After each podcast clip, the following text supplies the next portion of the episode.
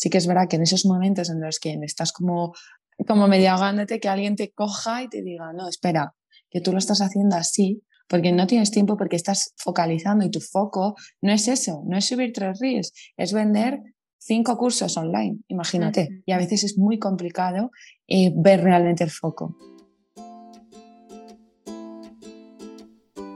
Hola, soy Laura Orzaiz y me encanta hablar de marketing, redes sociales, mindset y todo lo que hay detrás del fascinante mundo del emprendimiento. Me defino como una friki de los negocios, introvertida confesa y amante del buen café.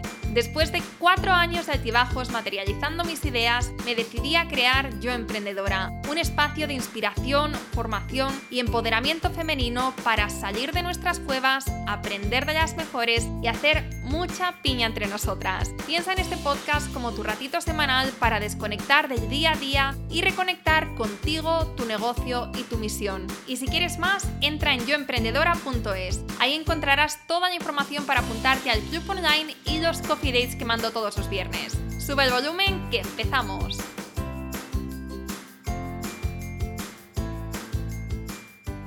Buenos días Noelia, ¿qué tal? Bienvenida al podcast. Hola Laura, ¿qué tal? Pues muy bien, muy contenta de, de, hablar contigo después de tantos años. Estábamos hablando antes de empezar que mm, la última vez que nos vimos fue en un evento de Yo Emprendedora justo antes de la pandemia, ¿no? En febrero de 2020. Sí, justo. Fue el último evento que hice conociendo Yo Emprendedora y, y luego ya nos encerraron. Sí. Fíjate, o sea, ese era, iba a ser el primero de tres eventos que íbamos a tener en Madrid y llegó la pandemia, nos cambió los planes, dimos un vuelco también a Yo Emprendedora, también tuviste un vuelco a tu negocio. O sea, la pandemia ha traído como como que nos ha removido también mucho por dentro, ¿no? Porque podríamos haber seguido como, eh, como estábamos en ese momento, pero digamos que ese, esos meses en casa también trajo muchos cambios, ¿no? Una revolución interna que trajo después muchos cambios a nivel empresarial. Em, porque recuerdas cómo estabas tú en, o sea, cómo estaba tu proyecto, porque creo que estabas en unas fases más iniciales, ¿no? Sí, justo. Y eh, cuéntanos, ¿cómo estabas en ese febrero de 2020? Eh, pues llevaba poco con la tienda online. Al final mi negocio pues, se divide en, tienda online, regalos personalizados. Y en ese momento llevaba poco, llevaba, no llegaría un año de la tienda online. Y al final cuando sales al mercado con una tienda online como hay muchas, hacerte un huequito es un poco complicado, hay que luchar bastante. Y sí que es verdad que con la, pues la crisis del coronavirus, por así llamarla, eh, hubo un par de semanas en las que se paralizó todo, por lo menos para mí. En la tienda online se paralizó todo, eh, el vértigo llamó a la puerta, estuvo un par de semanas intentando pensar eh, cómo adaptarlo, ¿no? cómo intentar eh, adaptarme a la situación y justo en el 2020 empezaba una nueva línea de negocio de decoraciones florales de bodas y eventos y justo se empezaron a cancelar todos los eventos, todas las bodas. Muchas de las bodas que tenía contratadas para ese año se tuvieron que cancelar. Entonces, en el 2020, eh, mi foco lo puse en la tienda online.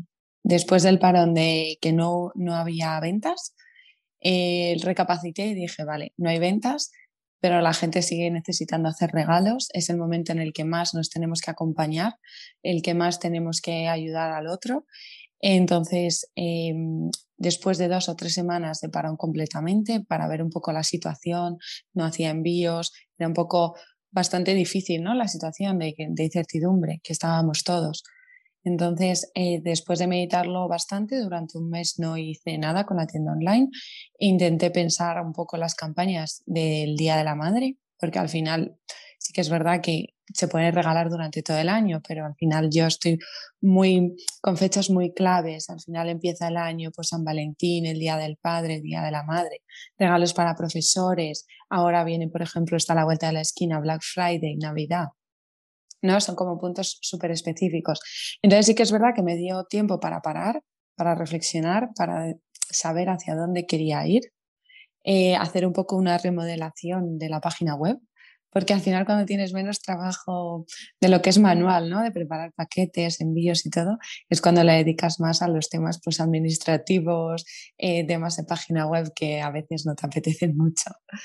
Entonces, pues fue una época de remodelar toda la tienda online, de darle otro foco y de, estar todos esos meses que estábamos pues encerrados sin poder salir, dedicándolo 100% a crear regalos, crear regalos nuevos y sobre todo con el lema de intentar acompañar a esa persona, pues casi todos los regalos. Y en todos los regalos yo incluyo un mensaje, ¿no? Una dedicatoria que pone la gente y la escribo a mano, que la gente me dice, estás loca, ¿cómo escribes eso a mano con tantos pedidos? Y digo, pero es que me encanta, porque ahí descubro realmente el objetivo y el fin de ese regalo. Y en la época de la pandemia eran regalos de, um, de piel de gallina. Se me ponía la piel de gallina. Había mensajes impresionantes. Entonces me, me ponía aún más contenta ¿no? de regalar esa alegría de que alguien lo recibiese en casa y recibiese ese regalo con ese mensaje que alguien se le enviaba. Y después de la, ya cuando se abrieron em, las restricciones, eh, volvieron las bodas, las ceremonias. Eh, sí que es verdad que el 2021 ha sido un año súper bueno de, ese, de, ese, tipo de eventos. El 2022 en que estamos ha sido también súper bueno y parece que el 2023 también porque hay muchas bodas que al final se cancelaron en ese momento y se pospusieron al año siguiente o a los dos años siguientes. Entonces yo muy contenta de poder eh, ampliar ese, esa línea de negocio que tanto me gustaba y que tanto quería hacer, pero que tuve que hacerlo un poquitín más tarde por el coronavirus, pero que al final la hago. Vale, vamos a entrar ahora en detalle eh, a ver cómo, bueno, cómo eh, diste este giro, o bueno, te fuiste adaptando a esa visión que tenías eh, inicialmente, pero que tuviste que posponer.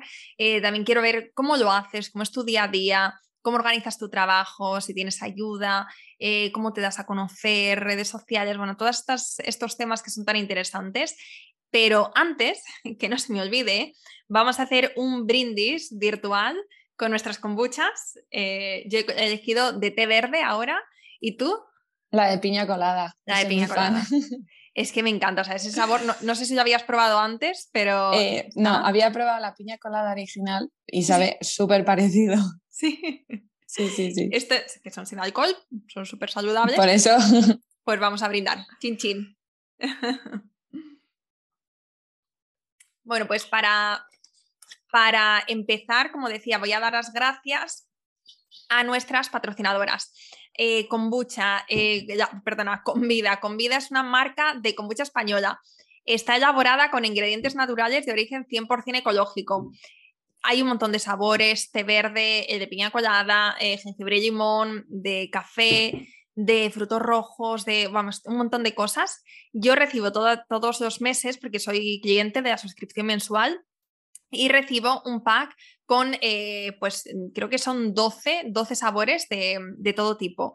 Entonces, en mis mañanas, literalmente, todas empiezan con una kombucha, me voy tomando eh, media kombucha y Kiris ahora, que es un copiota, pues también se ha unido, porque todo lo bueno que yo voy incorporando en mi vida, pues él va prestando atención y también es muy listo y también lo hace. Así que en mi casa se empieza siempre con una kombucha. Ahora mi madre también se ha unido a, mi tendencia de, de empezar las mañanas de forma saludable para todas las que, las que también queráis una alternativa saludable simplemente queráis una bebida refrescante que está buenísima y para todos los momentos del año, no es súper refrescante en verano, pero hoy en invierno también va genial, pues eh, tenéis un código descuento con el cupón Yo Emprendedora en su página web que es lnk.convida.com barra yo emprendedora. Convida se escribe con K, con M y con V. Y con eso tenéis un cupón de 5 euros por compras superiores a 20 euros. Dicho esto, eh, Noelia, vamos a empezar contigo. Eh, ya nos has hecho una iniciación de, qué es lo que haces, de cómo estabas en este 2020 y cómo te afectó eh, a nivel interno y también a nivel empresarial eh, el COVID. Vale, entonces, 2021, digamos que tuviste, que empezaste ya a entrar más en el mundo de bodas. ¿Por qué, bueno, bodas, eventos, ¿por qué, por qué bodas y eventos? ¿Por qué, no, ¿Por qué decidiste dar este giro y por qué no te quedaste como inicialmente cuando yo te conocí? Era más una tienda online de productos, ¿no? Para, para diferentes ocasiones, pero no estabas enfocada en, en este sector. ¿Por qué ese giro? La verdad, porque mm, me gustaba, me llamaba mucho. Sabía que iba a ser complicado porque hay mucha competencia y, pero quería hacerme un huequito, un huequito en el mercado. Me, me gusta mucho, eh, en, por ejemplo, cuando se hace una boda, me gusta mucho hablar con los novios, conocerlos, hacer ese clic ¿no? con esa persona y poder transmitir a través de las flores lo que ellos quieren. Me, me parece como algo muy especial, es súper creativo y es muy diferente porque puedes crear bodas Em, en la misma época del año, totalmente diferentes entre sí en cuanto a tonalidades, en cuanto a variedades de flor, en cuanto a estilos florales. ¿no? Entonces todo esto siempre me ha llamado la creatividad, eh, siempre ha estado dentro de mí y, y al final siempre he dicho yo que no quería como el típico trabajo al frente de un ordenador, pero al final en todo emprendimiento tienes que estar delante de un ordenador, ¿no? Trabajando, creando productos, creando páginas web, creando todo. Entonces era como ese lado, ¿no? Que yo quería que salir de esa rutina diaria creando. Eh, son fechas especiales, son días especiales y son días únicos. Y únicamente no se va a volver a repetir, ¿no? Va a ser en ese momento, en ese instante y con esos novios lo que vamos a crear todo a través de las flores. Entonces, como una conclusión sería porque me llamó. O sea, fue, sé que es complicado, porque nada es fácil, es complicado, pero bueno, quiero poner y estar ahí para esos novios que quieran a Noelia en su, en su boda. Genial. Y mm, bueno, dices que es complicado. ¿Cuáles han sido esas complicaciones que te has ido encontrando y cómo has aprendido a gestionarlas, a superarlas? Pues eh, en un primer inicio, no con las bodas, sino en general desde el emprendimiento, eh, yo empecé realmente en el 2018 ¿vale? Ya llevo cuatro años, em, pero realmente entre comillas, porque fue en el momento que yo me di de alta como autónoma, pero no tenía absolutamente nada, no tenía ni una página web, porque la hice y la saqué en el 2019, eh, no tenía productos, no tenía nada, no, no sabía cómo funcionaba, no sabía cómo tenía que hacerlo, solo, solo vi un post de, de un blog por internet que me tenía que dar de alta como autónoma y ya empezar. ¿no? Si lo hubiese sabido ahora, lo hubiese hecho diferente. Y siempre digo a la gente que primero hay que testear, hay que mirar el mercado, hay que ver si realmente podría funcionar o no. Yo me lancé a la piscina por desconocimiento o ir a grupos como Yo Emprendedora en los que aprendes muchísimo, que quizás y, conoces a gente que te da su experiencia y que te cuenta cosas que te tienes que afrontar, que podrías aprender, si aprendes antes, eh, puedes solucionarlo mucho mejor. Entonces sí que es verdad que yo desde el primer inicio fui con los ojos cerrados, con la ilusión por delante y sí que me llevé pues unas leches por el camino, pues en cuanto a inversión, en cuanto pues empecé con una landing page hecha con el móvil. Em, en cuanto a Instagram, las redes sociales, si sales a las redes sociales, quieras o no, te comparas, te comparas con la gente, eh, intentas conseguir seguidores eh, con mucho trabajo, muy lentamente. A veces eso te da como un poco de frustración, de no sé si lo estoy haciendo bien, no sé si lo estoy haciendo mal. Yo al final siempre digo que eh, una persona que crea su propio negocio en un día puede estar súper arriba, súper abajo, súper arriba, súper abajo y puedes, puedes crear muchas emociones y sentir muchas emociones eh, totalmente diferentes a lo largo de una hora del día. Mucha emoción, mucha tristeza, frustración, miedo, incertidumbre. Entonces, en ese momento estaban, en mis días eran muy así. Ahora ya, con, después de tantos años y meses, lo controlo mucho mejor. Eh, hago una planificación anual, eh, hago una planificación por campañas, hago una planificación por objetivos. Pero si yo veo a esa Noelia de antes del, del coronavirus, que incluso porque mm, sí, porque justo en el año del 2020 fue el año en que más me organicé, más me planifiqué, más, objetivos había y eso se desmoronó todo por algo externo a mí.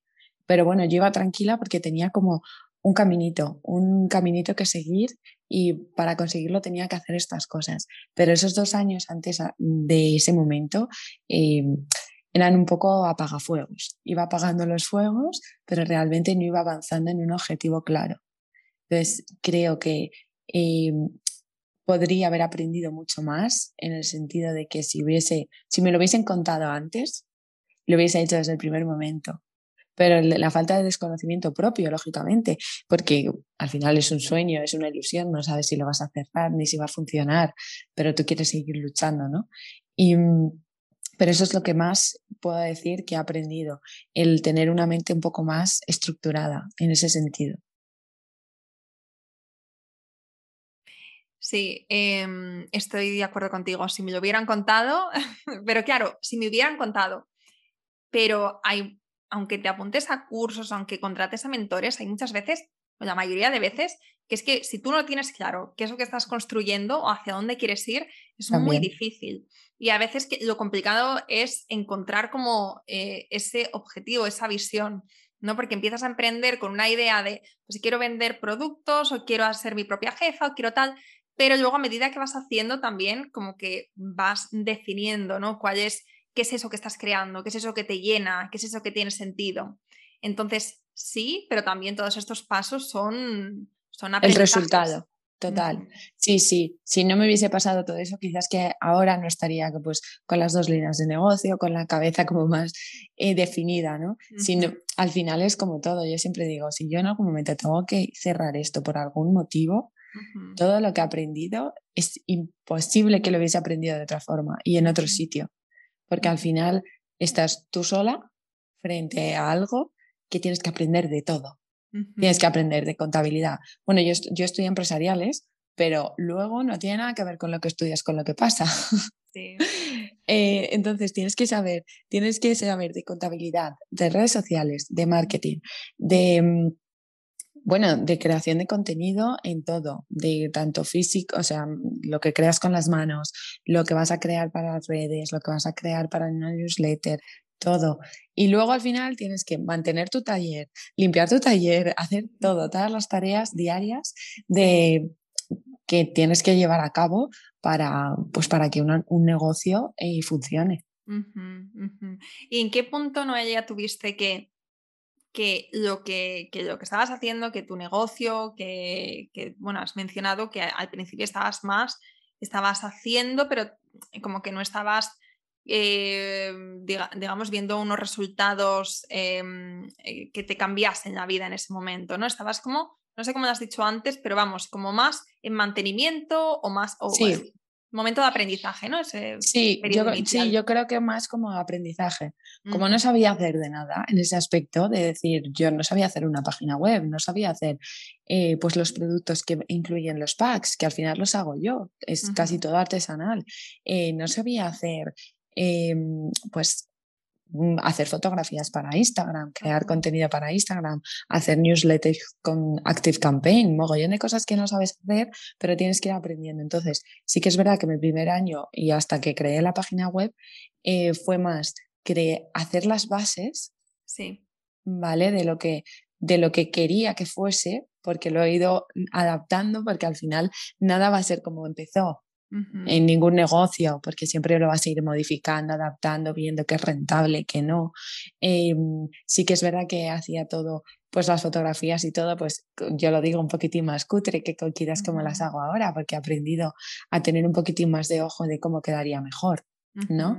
Pero sí que es verdad que ese primer año era como asentar las bases, el segundo ya tenía la tienda online, entonces salí al, de lo que era mi boca a boca o por correo electrónico que hacía los pedidos a que cualquier persona de España peninsular pudiese con dos clics comprarme.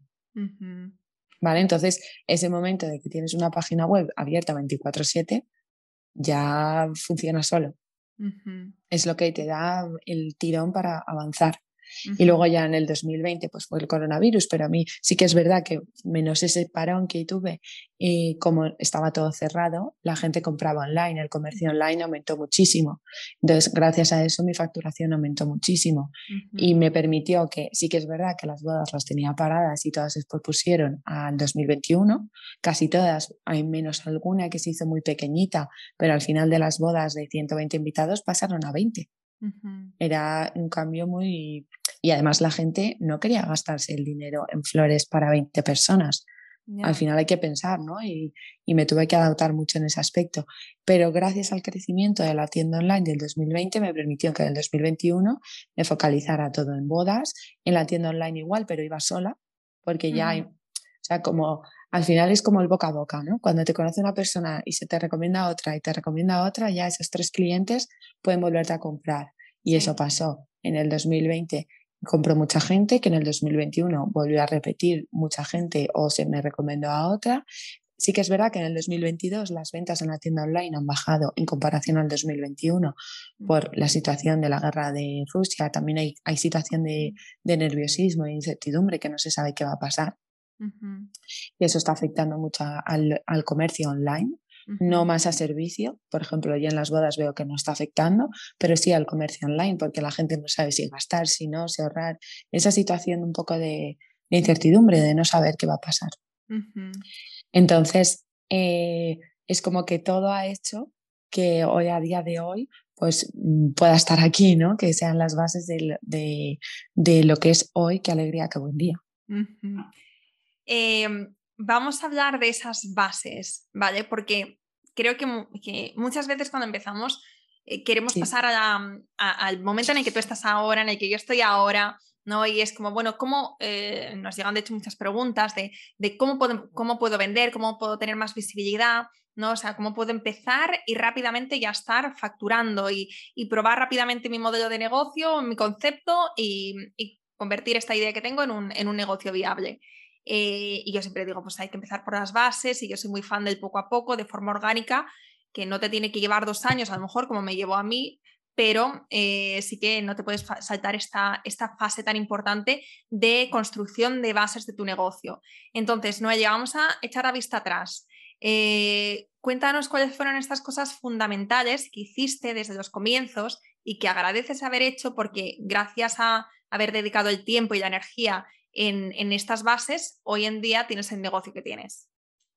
Sí, pues básicamente va a ser eh, crear muy bien, o sea, pensar qué es lo que quiero expresar yo con mi marca. O sea, yo lo que quiero eh, que la gente cuando vea o se meta en la página web, qué alegría, qué buen día, pues eh, que le transmita paz, que le transmita que son regalos hechos con cariño, con mucho detalle, que, que, ese sentimiento que yo pongo al, poner, al hacer el regalo lo reciba la persona que lo recibe. Al final, em, yo hago regalos, es decir, la persona que me compra no consume el producto.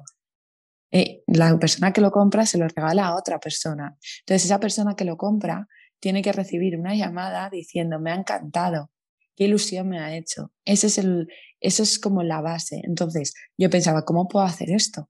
¿Cómo puedo conseguir ese sentimiento? Al final yo empecé esto porque soy muy detallista, me gusta hacer regalos, me gusta Em, creo que es muy fácil alegrar el día a la gente con pequeños detalles. No, no tienen por qué ser comprados, puede ser una carta, cualquier tontería que a esa persona sabes que si lo está pasando mal o le quieres agradecer algo por estar a tu lado durante un año difícil para ti, cualquier motivo eh, es suficiente, aunque sea pequeñito, ¿no? o quizás que no necesitas un motivo únicamente porque te salga. ¿no? Entonces yo quería que eh, al, principio los lemas, ahora, ahora el logo se ha transformado en regalos y flores. Qué alegría que buen día, regalos y flores. Pero antes, en un principio, el primer logo que tuve era qué alegría que buen día, detalles que enamoran. Porque yo quería eso, que fueran, que el detalle a ti te gustara tanto que lo recomendaras a otro. O que tú, como recibes el regalo, si tienes esa necesidad de regalar a otra persona, lo regales, ¿no? Entonces, lo primordial fue pensar qué productos iba a hacer yo eh, cuánto tiempo iba a necesitar para hacer todos esos productos que incluyen cada uno de los packs, qué packs quería que hubiese y qué no. Eso me llevó mucho tiempo porque al final, eh, como te comenté, yo empecé con un pack, con, un pack con tres productos y ahora no sé cuántos packs, pero hay muchos y, he quitado bastantes porque al final eh, me, di, cuenta también que tenía tanto que era demasiado. ¿Vale? Tanto es demasiado y a veces poco es insuficiente. Algo probando es cuando descubrí que sería lo, mejor del número de unidades, de packs y de todo. Y hablando de esto, eh, los productos que elegías y los packs eran, eh, o sea, ¿cómo, cómo, em, ¿cómo, lo hacías? ¿Eran productos tuyos? ¿Eran productos que, que, hacías tú como, como las flores ahora? ¿O lo comprabas? ¿O ¿Cómo, gestionabas esta parte de esto? Pues mira, eh, ambas, los packs tienen ambas cosas. Por ejemplo, uno que más se regala, que es el de pack regalo persona especial, ¿vale? Es una cajita en el que te viene una taza, una taza de cerámica que, que yo la sublimo con el diseño, tengo muchos diseños que diseñar y si no, tú puedes poner el mensaje que tú quieras. Viene un botecito de chuches como decorado, una tableta de chocolate, una libreta que también hago con diferentes diseños de flores, unos jaboncitos que también hago y puedes elegir pues una bomba de baño que se hacen o una cremita de manos que eso ya es por proveedor, como el chocolate, por ejemplo, y me gustaba pues que sea Em, por ejemplo, los chocolates que yo tengo en los packs eh, son de una empresa familiar catalana Em, que llevan muchísimos años haciéndolos, que, que son muy especiales, que el, que el, packaging es muy bonito. Al final es algo que te tiene que entrar por los ojos para que tú lo regales. Entonces cuidaba, cuidaba mucho como la presentación, la tonalidad de colores y casi todos llevan un ramillete de flores pequeñito a juego con las tonalidades de colores de lo que tú vas eligiendo en los packs. Y luego para diseñar los demás, eh, depende, hay algunos que sí que son con productos de proveedor, otros los hago yo y eh, casi siempre pensaba que le podía gustar a esa persona. Por ejemplo, los packs del Día del Padre y los de papá casi siempre son de comida, porque al final pienso que son como más complicados de regalar y siempre a la tripa le encanta un poquito de comida y de, cosas saladas o dulces. Y por ejemplo, los de la madre suelen ser eh, más con flores, con joyitas, eh, un poco más como pensando qué le podría regalar yo a una madre, ¿no? Así es como intento como diseñarlos. Vale, y me imagino que llegar a cada uno de estos productos, que también era un proceso, ¿no? Porque has mencionado que algunas cosas las haces tú, otras eh, tienes otros proveedores, elegir estos proveedores. Em, o sea, ¿cómo fue este proceso hasta llegar a los productos base de tu página web? Con mucho aprendizaje, muchísimo. O sea, desde el primer momento, por ejemplo, buscar un proveedor que me diera las tazas. Claro, buscar un precio que sea económico porque mis packs no son caros. Y sí que es verdad que este año he tenido que subir un poquitín porque es que está subiendo todo es una cosa, una locura, está subiendo toda la, materia prima, por así decirlo, ¿no? Entonces, una vez que ya tenía la taza, pues hacer todos los diseños, diseñar, inventarme diseños y luego sublimarlos, ver cómo se subliman las tazas. En el caso de las tazas, por ejemplo, ¿no? en el caso de los jabones, cómo se hacen los jabones, eh, buscar proveedores de las materias primas. O sea, la verdad es que vivía con Excel con Google buscando muchos proveedores, ¿vale? Y viendo cuál era la mejor opción y probando, porque luego elegía una opción, pero luego no me gustaba. Eh, me pasó, por ejemplo, con las tazas, pues que no venían perfectas. Soy muy tiquismiquis de que todo venga perfecto. Entonces, pues lógicamente esas no. Y era un poco pues descartando, viendo precios, viendo realmente cuánto tardaban en suministrarme, si yo necesitaba eh, en periodos de campaña, quizás que si, me quedo sin stock, eh, pues tengo que pedir más y todo eso. Era tomar decisiones. Al final, eh, lo del principio, lo de las bases, era tomar decisiones de qué es lo que quiero, con qué proveedores, qué voy a hacer yo, qué no. Y de lo que en, un inicio empecé, hay muchas cosas que he ido quitando. Por ejemplo, eh, uno de los, los packs llevaban mini plantitas. Ya no llevan mini plantitas porque no llegaban perfectas por ejemplo. Eh, y por ejemplo, el tema de las flores, y yo siempre trabajo por encargo, por fecha, por reserva de fecha. Y las flores naturales que necesitan agua sí o sí en su traslado, nunca, yo por como soy, sé que nunca las voy a enviar por mensajería, que no sea mensajería privada y que sea en Madrid porque yo controlo que va a llegar perfecto, porque al final es una ocasión muy especial. Y, por ejemplo, también juego con la flor preservada, que la flor preservada, los ramos de novia, los puedo enviar a toda España peninsular porque no necesitan agua. Entonces, todos esos aprendizajes, también otra cosa que pasaba mucho es que las tazas a veces, algunas llegaban rotas. ¿Por qué llega roto si va súper bien envuelto? Inventar un montón y buscar un montón de embalajes de que no me den problemas después, porque luego la atención al cliente es súper importante y más cuando estás empezando. Bueno, yo creo que y siempre, porque al final como estoy yo detrás de la marca y soy yo, a mí siempre me gusta que me traten bien, entonces yo siempre intento tratar a todo el mundo bien. Vale, em, vamos a seguir con, esto de bases, esto lo que estás mencionando es súper interesante. Em, ¿qué más hiciste? ¿Qué más recuerdas que hiciste? Eh, puede ser, pues, no sé, empezar tu base de datos o mm, darte a conocer a través de networkings o utilizar tus redes sociales, pero cuéntanos, ¿qué otras patas de, la mesa, por decirlo de alguna forma, forman parte de esas bases fundamentales de lo que hoy es qué alegría, qué buen día? Pues una vez que ya eh, tenía como ya todo mm, lo que iba a ofertar, ¿vale? Eh, tenía que salir al mercado, es decir, tenía que decir, hola, eh, quiero hacer, yo hago esto y yo te lo ofrezco. Entonces empecé la landing page esa que era un poco cutre, pero bueno, era, o sea, aparecía únicamente el producto que había, que era solo uno, y cuánto costaba y qué incluía, no había nada más. Y quién era yo para saber quién te lo hacía. Y luego empecé en una página de Instagram, de Facebook, Sí que es verdad que la de Facebook, como está enlazado, pues lo que publico en Instagram es lo que se publica en Facebook, pero no le doy mucha hincapié porque realmente creo que mi público objetivo está en Instagram. Y eh, a amigos, familiares y todo mi entorno. Es decir, todo mi entorno pedí que miraran lo que hacía y que se lo enviaran a todo su entorno.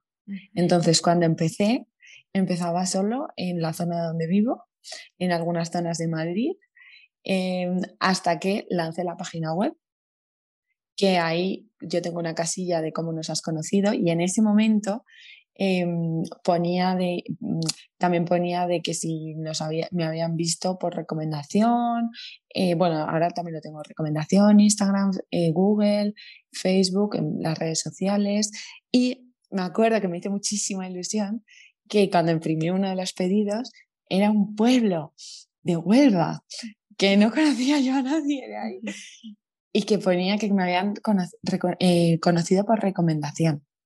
Y dije yo, ya está, ya está. Esto ya tiene que subir y aumentar. Y me hizo muchísima ilusión. Hice ese paquete con muchísima ilusión. También los hago los demás, pero ese en concreto me acuerdo exactamente, me marcó. Y le hice hasta un corazoncito porque me puso literal. Me lo ha recomendado una amiga de mi pueblo o algo así. Miré, dije yo, ¿de dónde será? ¿Será de aquí, de la zona? Y mire, digo, vuelva, ¿esto dónde está? Lo busqué en Google y me hizo muchísima ilusión. Pero realmente al principio fue eso, eh, la tienda online, Instagram y potenciar mucho las redes sociales, que me conocieran y el boca a boca. Y ya cuando el boca a boca no era tan necesario, eh, hacer publicidad en Instagram para que conocieran mi, mi perfil y supiesen quién soy. Vale, o sea, eh, entorno muy, muy importante porque también muchas veces como que menospreciamos esto o no menospreciamos, pero también como que queremos eh, reservar o, justamente que nuestro entorno sea el último en enterarse, ¿no? Como cuando ya hemos probado nuestra idea, nuestro concepto, entonces ya lo podemos contar, ¿no? Pero a ver si no, a ver qué van a decir, qué van a pensar de nosotros, eso es algo que, bueno, que está ahí para, para muchas emprendedoras que están empezando cuando eh, pueden ser los que, los que más nos ayuden en esos inicios, ¿no? Mm, Porque al final es que ¿quién, ¿quién, va a hablar mejor de ti, de lo que haces, que, tu tío, que tu primo, que, que, tu vecina, pero, ¿sabes? Con gente que obviamente que tienes buen feeling. Em, entonces eso, bueno, pues importante también tenerlo en cuenta para cuando estás empezando, ¿no? Como no siempre es necesario o es una buena idea esconder lo que estás haciendo, sino contárselo a tu entorno para que te dé ese apoyo, ese feedback directo y que hablen de ti em, o que te recomienden básicamente en esos inicios es, puede hacer de lanzadera. incluso eh, para coger ideas y para ver si puede funcionar o no. Eh, mandarles formularios, explotarles así un poco si ellos comprarían el producto o no. Sí. Y, testear un poco con ellos, aunque te quieran, te van a decir la verdad. Y, la persona que más te quiere, más te quiere, te lo va a decir seguro. Entonces, eso, aprovechar eso que lo tienes, que lo tienes a tu alrededor, es fundamental ver un poco pues, su opinión, qué cambiarían, qué no. Al final, eh, cuando estás en tu burbuja, de que no ves, llega un momento que no ves más allá, porque tú crees tanto, tanto en esto, pero no eres capaz de decir, no, espera, que es que esto creo que no está funcionando. Esto no está funcionando, tengo que pensar otra forma de hacerlo. Tengo que intentar pensar un poquitín hacia atrás y decir, vale, por ejemplo, las plantitas ya no están en mis packs ya no voy a hacer eso. ¿Por qué? Porque me está dando más problemas que tal. Pero hay un momento en el que muchas veces tienes que acudir al exterior de tu mundo, de tu burbuja, de tu día a día, para que te den todas esas opiniones, todo ese feedback. Y, y que sobre todo, hay eh, muchas amigas mías, por ejemplo, me, me dicen que, que, ellas me venden mejor que yo. Y es verdad. Mucha gente confía mucho más en ti que tú mismo, y más cuando estás empezando. A mí todavía me sigue costando un poco venderme, no lo voy a negar, pero cuando estás empezando mucho más, te quieres esconder, te quieres hacer pequeñita, te preguntan, ¿y, ¿y a qué te dedicas? ah, mm, bueno, estoy empezando. ¿Sabes? Es como que te intentas hacer súper chiquitita y necesitas a los de al lado que lo sepan y que te vendan, que te, que te den como ese cariño que tú en ese momento o ese empujón necesitas, porque te van a vender fenomenal. Total, total. Me encanta esto que has dicho de eh, cuando la gente te pregunta cuando estás empezando, y, ¿a qué te dedicas? Y, oye, me han dicho que estás haciendo algo y tú piensas, ¿por qué me preguntas cuando realmente deberíamos estar esperando esta pregunta y, vender, ¿no? Constantemente, entre comillas, ¿no? Como hablar de, lo que hacemos. Pero es verdad que se pasa mal, ¿eh? Y yo me estoy acordando de un, creo que fue de hecho en un funeral, eh, que me preguntó, pues, mm, yo que sé, un vecino de estos de toda la vida que te conoce desde que eres una niña y te dice, bueno, ¿y Laura cuánto tiempo? ¿Qué, qué haces? Tal. Y bueno, en vez de decir, porque mira que lo habíamos nosotras hablado en, Yo Emprendedora más de una vez, como eh, tener tú, entre comillas, elevator pitch, ¿no? Como no cuentes la historia de tu vida, sino en una frase explica qué es lo que haces. Bueno, pues yo me puse tan nerviosa que estuve yo creo que tres minutos hablando sin parar, y, o sea, como haciendo algo muy confuso de, un proyecto que es bastante sencillo. Y yo me acuerdo cómo me miraba en plan de, mm, vale, o sea, yo creo que se, que se, fue un poco, o sea, que yo seguía hablando y ella no estaba, ya no estaba conmigo, estaba pensando, pobre chica, está muy perdida la vida. Pero es verdad, ¿no? Como esos nervios iniciales de mm. me preguntan qué hago, yo no sé ni siquiera, pues también pensarlo de primeras, ¿no? Como, ¿qué, es lo que voy a decir? Practicar, ¿no? Ese, ese, esa presentación de nuestro proyecto, eso también puede ser un buen consejo inicial para no encontrarnos en estas encrucijadas de, Dios mío, y ahora cómo explico yo, porque claro, no es un título, no soy... Eh, no es una palabra como tal, ¿no? Y también cuando dices emprendedora, se levanta una eh, ceja y dice... Se quedan como, mm, eh, ¿estás empezando algo? ¿Tienes una idea? Ya lo tienes, es como un poco complicado, estoy eh, totalmente de acuerdo. Eh, y te hace sentir un poco chiquitita. No, no te hace sentir como, oye, yo soy como el momento de pasar de emprendedora a empresaria. También es cuando pasas de emprendedora a empresaria. Tema es, también.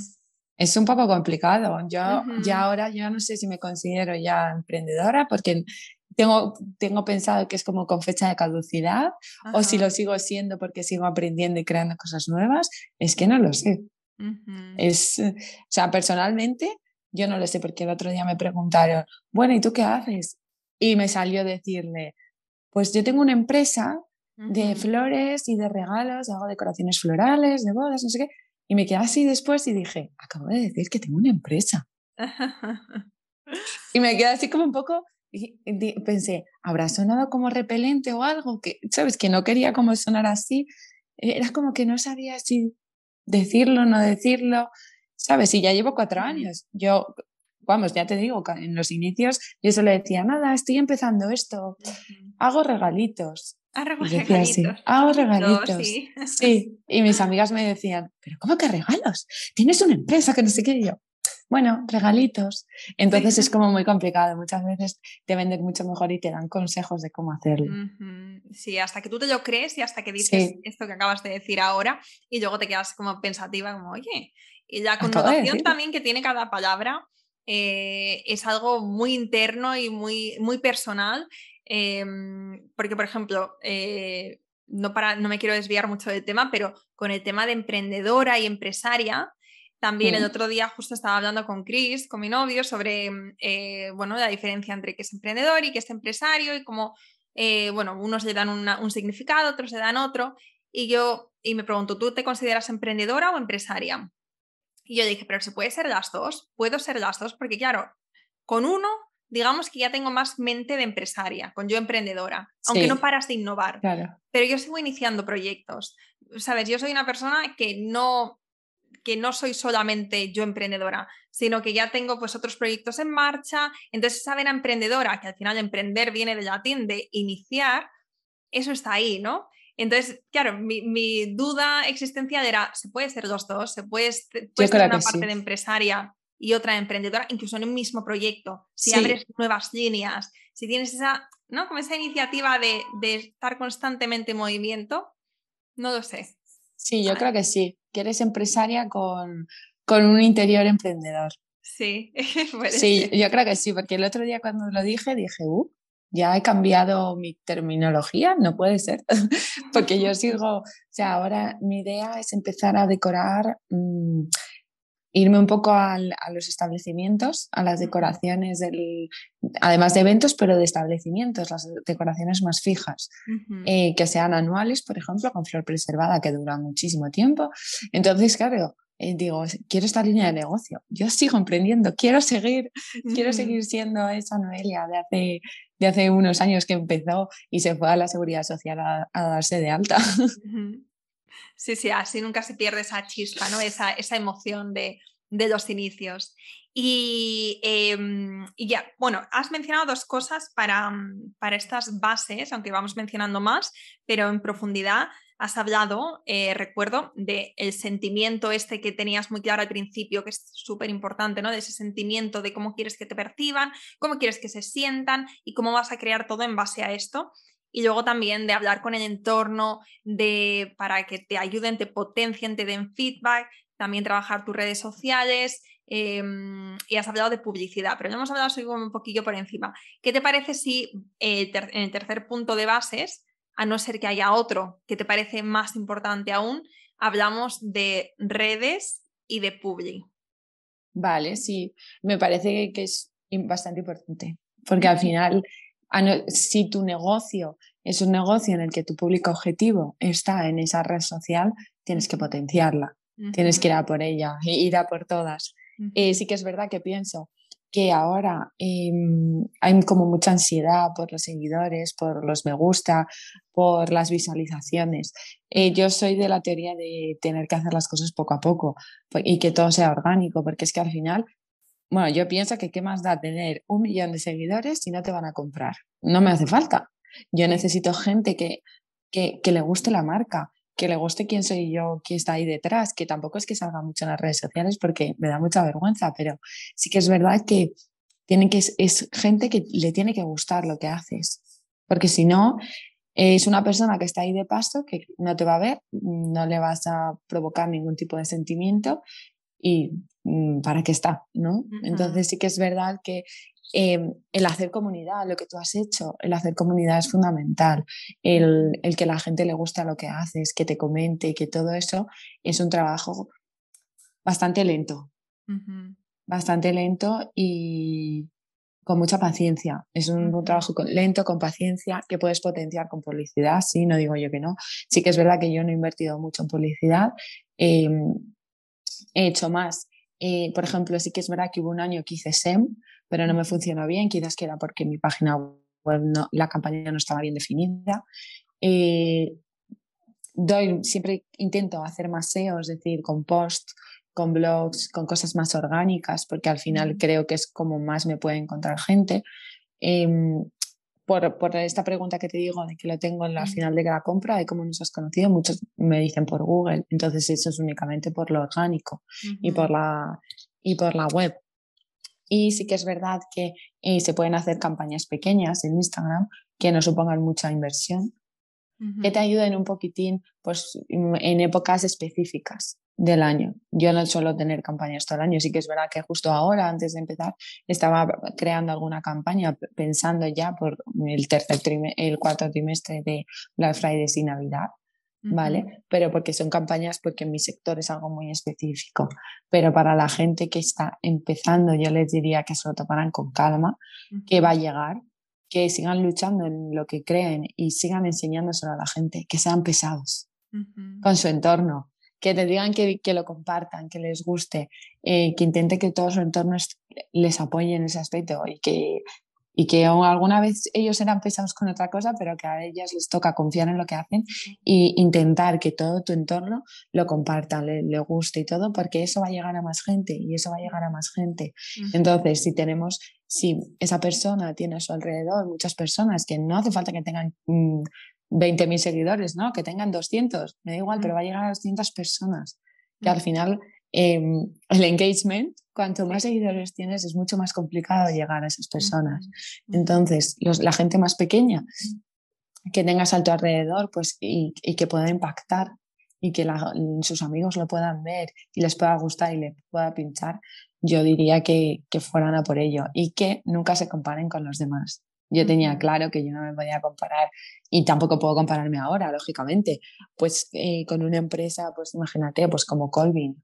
Mm, yo sé que no, nunca me puedo comparar, comparar con ellos, tampoco hago nada, mm, bueno, hago ramos de novia, ¿vale? Pero no, no hago nada parecido, pero en cuanto a, la inversión que ellos tienen, lógicamente yo no me puedo comparar. Entonces, en ese primer momento que tú quieres, tienes como las ganas de, venga, venga, rápido, quiero tal porque tengo que conseguirlo, porque no sé qué. Sí que es verdad que yo personalmente eh, me, puse el objetivo a dos años, y también estuve antes del, creo que en el 2019 a finales, es cuando lo conseguí los, los 10.000, que era como el objetivo que tenía marcado porque podías hacer swipe up pero ya no hay ese objetivo, o sea, ya no tienes por qué llegar a eso, porque ya te han dado la oportunidad de, de tener, con menos hacerlo. Y es que al final esto es una compra, puede ser una compra, este es un movimiento, ¿no? Entonces sí que es verdad que en ese primer momento yo tenía como ese objetivo poquito a poco y, y mensualmente me ponía como unos objetivos de, vale, tengo que publicar esto, tengo que crear esto de contenido, eh, porque quiero llegar a conseguir, imagínate, 100 seguidores, por ejemplo, yo qué sé.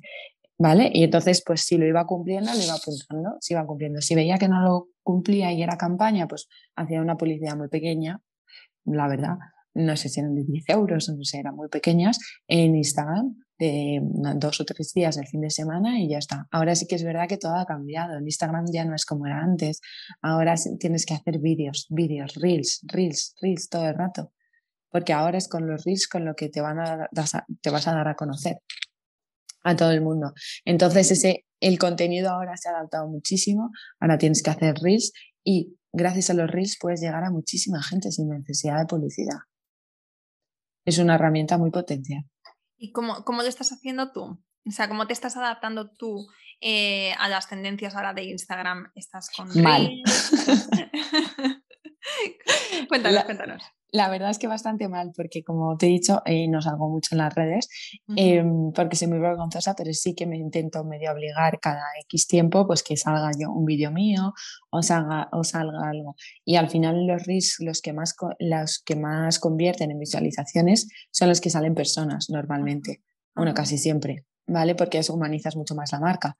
Em, entonces lo estoy haciendo, ahora por ejemplo lo estoy haciendo un poco, estoy intentando subir mucho más vídeo que imagen, ¿vale? Pero poniendo alguna imagen de vez en cuando, porque al final tengo mucho contenido creado y pues sí me, me gusta subir alguna imagen.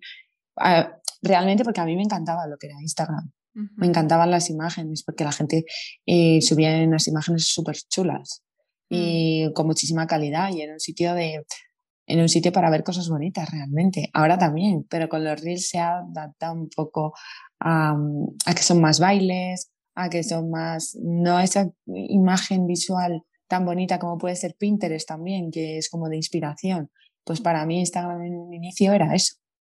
Y ahora es más visual, pero eh, con vídeo corto y, y, me estoy adaptando en hacer vídeos de mis, mm, por ejemplo, decoraciones de bodas, ¿vale? Cortitos, em, vídeos de los ramos de cuando se los envío a las novias para que los vean, vídeos de los regalos, pues cuando los voy preparando, eh, pero vamos, que me ha adaptado muy mal.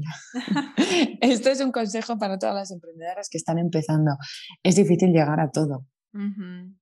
y, y, hay que intentar adaptarse a, a, su ritmo y ver realmente si eso te va a aportar en este momento y es importante para tu objetivo de este momento.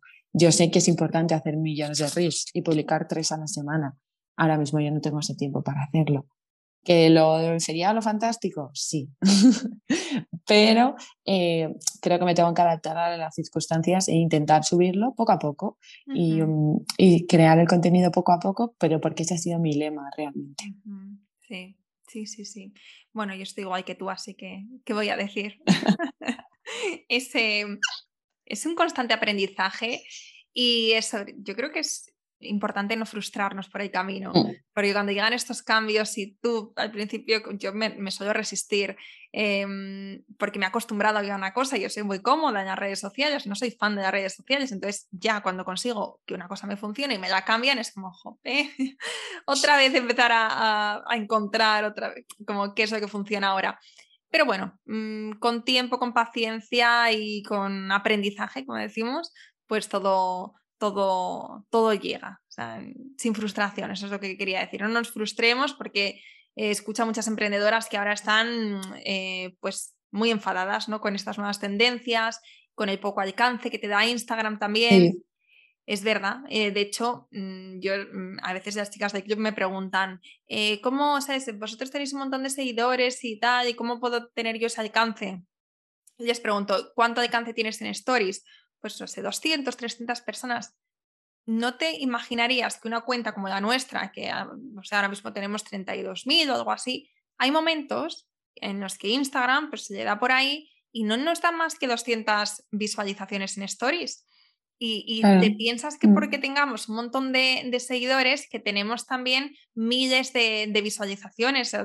Pues no, es si nos portamos bien, si conseguimos, ¿no? Pues como entrar en sus parámetros y obviamente a mí eso me frustra, pero no voy a entrar, o sea, también es un poco, vale, sabemos cuáles son sus parámetros, sabemos cuáles son sus exigencias, ahora también vamos a definir las nuestras y ver cómo nos encajamos. Y si no nos, si, si no nos compensa, digamos, entrar por el aro, pues a lo mejor lo tenemos que hacer de alguna otra manera pero siempre con nuestros límites. Yo creo que no, no, no sé si estarás de acuerdo conmigo, que primero poner nuestros límites y lo que a nosotras y, lo, que te puedes permitir realmente, o sea, habrá gente que tiene mucho trabajo pues administrativo, imagínate, en un negocio y no puede dedicar tanto tiempo a los reels. Entonces, pero sí que es verdad que eh, al final eh, nos echamos todo a la espalda, pum, pum, látigos de no subo lo suficiente, claro, Instagram no me va a querer, no no sé qué, no no sé cuántos, así constantemente. A mí también me pasa y en las épocas del año en las que más flojita estás como de,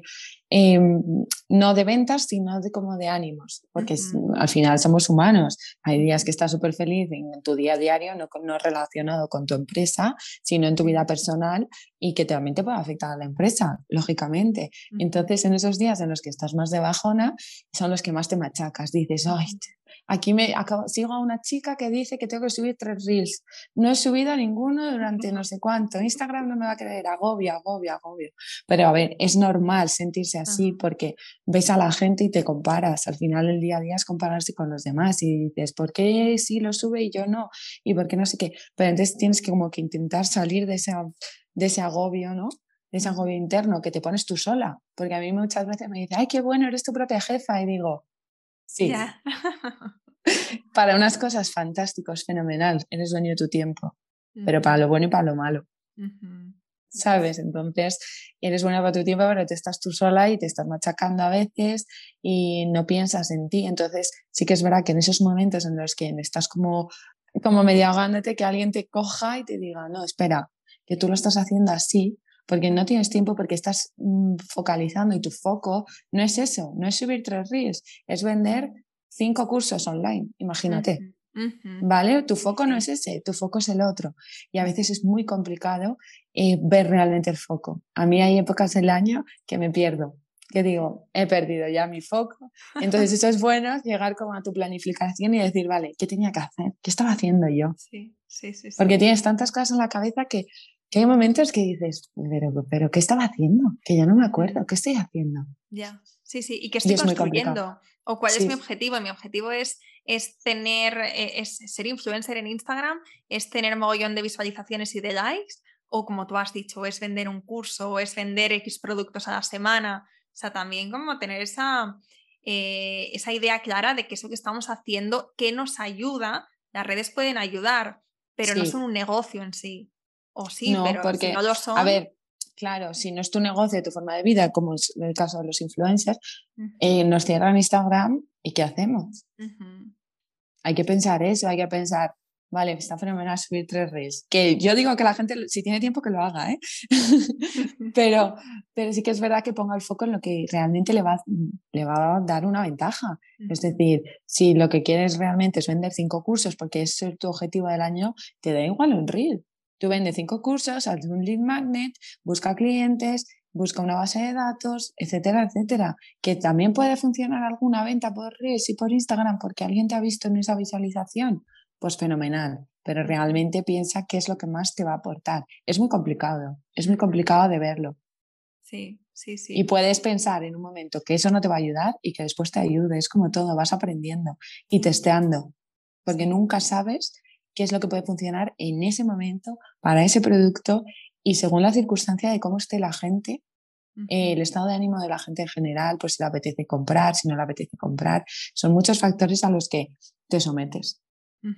Sí. Eh, sí, sí, sí, sí. Es que estoy demasiado de acuerdo contigo. estoy escuchando y me estoy viendo muy reflejada. Eh, Noelia, para terminar, te voy a hacer una pregunta con respecto al tiempo, a la organización.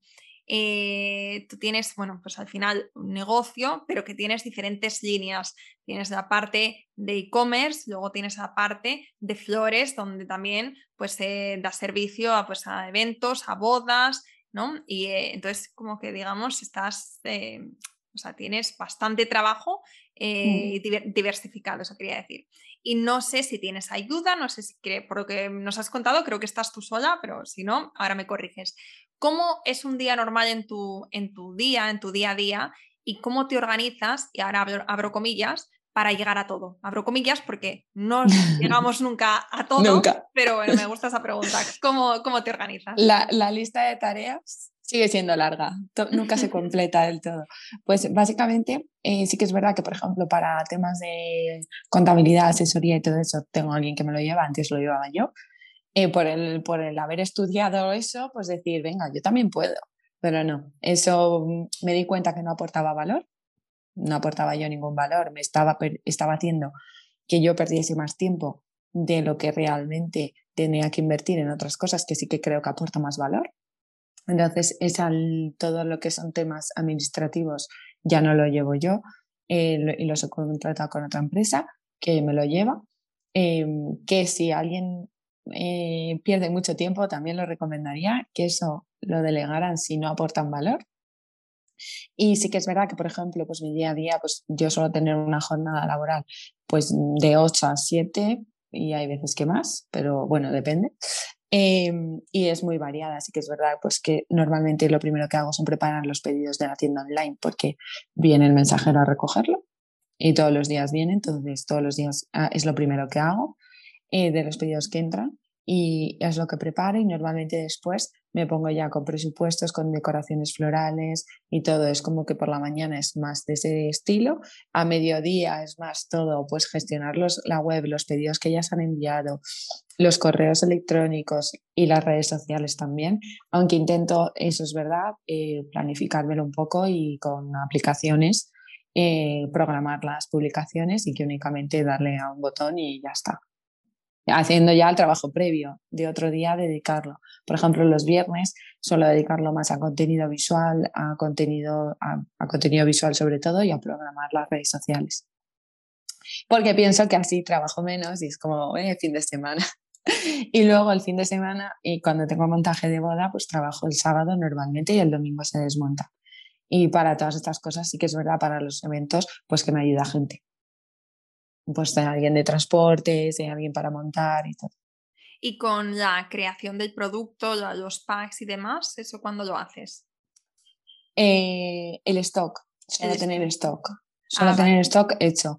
Me dedico normalmente, y pues va por campañas, estimo más o menos el número de unidades que yo quiero vender ¿vale? Entonces pienso, vale, pues si necesito vender, imagínate, 200 packs de este pack, ¿esto que lleva? Vale, pues necesito preparar 200 jabones. Pues estoy un día entero preparando jabones, que luego tengo las manos destrozadas, pero es verdad. Em, es que eso lo aprendí, porque antes, al principio, hacía cada pedido que entraba, hacía cada uno de los productos y dije, estoy perdiendo muchísimo tiempo. O sea, en una mañana perdía muchísimo tiempo, imagínate, con todos los productos hacer uno a uno.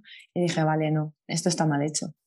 Tengo que pensar otra forma en la que, en la que sea mucho más productiva.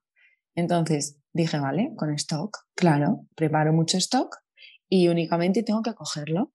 Pero claro, como tengo muchos packs, mm, por ejemplo, de tazas, no sé cuántos diseños hay, hay muchísimos. Entonces empecé a reducir un poquito, un poquito, un poquito de algunos. Hay otros que no, que siguen estando igual y, y hay otros que creen nuevos, pero bueno, hay algunos que quité muchas de las cosas.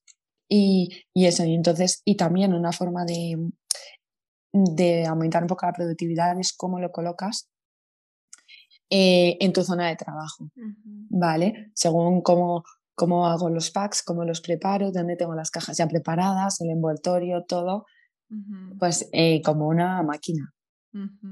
Pensando cómo sería yo una máquina que fuese menos tiempo de, de, de, preparar. Y además, claro, es lo que te decía, que escribo a mano todos los mensajes. Ya.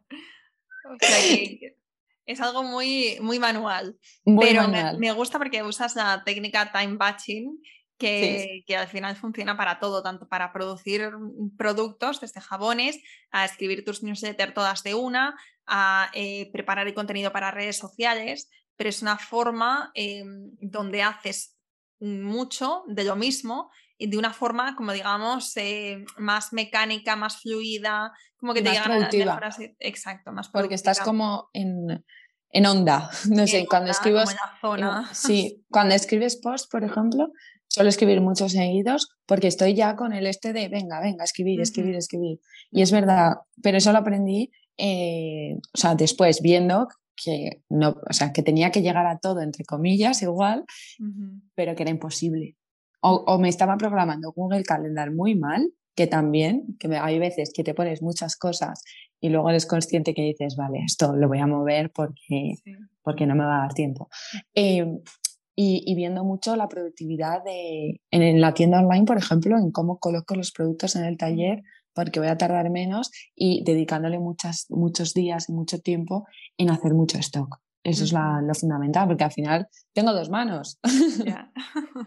Entonces, pues se tarda, se tarda. Pero es que a mí es, lo, es que me encanta. O sea, mucha gente me dice, pero, pero compra todo. Y digo, ay, no sé, es que me encanta hacerlo. Me encanta que porque todo lleva hilito, todo lleva florecita. Digo, me encanta que el jaboncito lleva la florecita ahí y la etiquetita y todo, me encanta, porque es que esa es la esencia de este proyecto, de que todo esté hecho con cariño.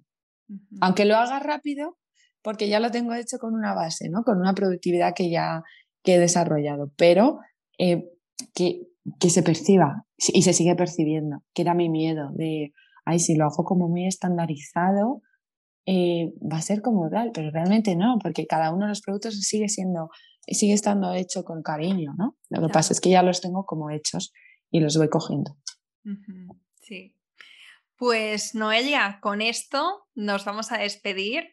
Eh, nos has compartido hoy muchísimo. Eh, este es un, un, episodio muy interesante para las que están empezando, para las que quieran hablar, o sea, para las que quieran aprender sobre estas bases. Y bueno, realmente es un episodio para volver a escuchar porque em, yo he escrito varias cosas en el cuaderno que me parecen fundamentales, que realmente no piensas cuando estás iniciando un negocio, pero que es que marca toda la diferencia. Lo que has dicho, que yo creo que nunca lo había escuchado en este podcast, que es pensar en un inicio, en cómo quieres que se sienta la gente, cómo quieres que sea esa esencia de la marca, me parece, vamos, em, clave. Y cuando te estoy, ahora que te estoy mirando eh, y las que estáis viendo el vídeo, claro, tú tienes, eh, la, o sea, todo acompaña tu marca, eh, tu outfit, tu maquillaje, tu corona de flores, eh, el fondo, la luz incluso. O sea, que yo estaba, cuando hemos empezado, yo vamos, estoy en una casa llena de cajas, me viene la luz de un lado, me favorece cero, en un cuarto, bueno, ya te explicaba antes que he venido corriendo de un cuarto a otro porque no tenía conexión, pero tú estás, vamos, ideal y muy, pues eso, muy corporativa, pero muy tú que al final es eh, lo que has conseguido, ¿no? Creando como esta marca desde tu esencia. Eso me parece fundamental. Y eso, bueno, te agradezco que lo hayas dicho para que todas demos una, eh, una pensada, ¿no? Y no está, no está nunca de más y que esto marca la diferencia y es lo que nos diferencia al final, por lo que la gente también nos elige. Sí, tal cual. Eh, antes de terminar, por supuesto, cuéntanos dónde te podemos encontrar. Eh, todo el mundo se va a quedar con ese nombre porque te decía al principio que es uno de los mejores nombres que he escuchado nunca, porque no sé, o sea, no hay nada o hay muy pocas marcas que sean como tan como que, que rima, ¿no? Y que, que, queda muy guay, que se puede usar para, para, muchos contextos de la vida, no solamente para, para esta marca, sino qué alegría, qué buen día, pues, ¿no? En, en, en el día a día cotidiano. Cuéntanos dónde te podemos encontrar, tus redes sociales, tu página web y, eso. Pues muchas gracias, Laura. Em, pues en quealegriaquebuendía.com, en la tienda online, en redes sociales, qué alegría, qué buen día, igual, y en Facebook también.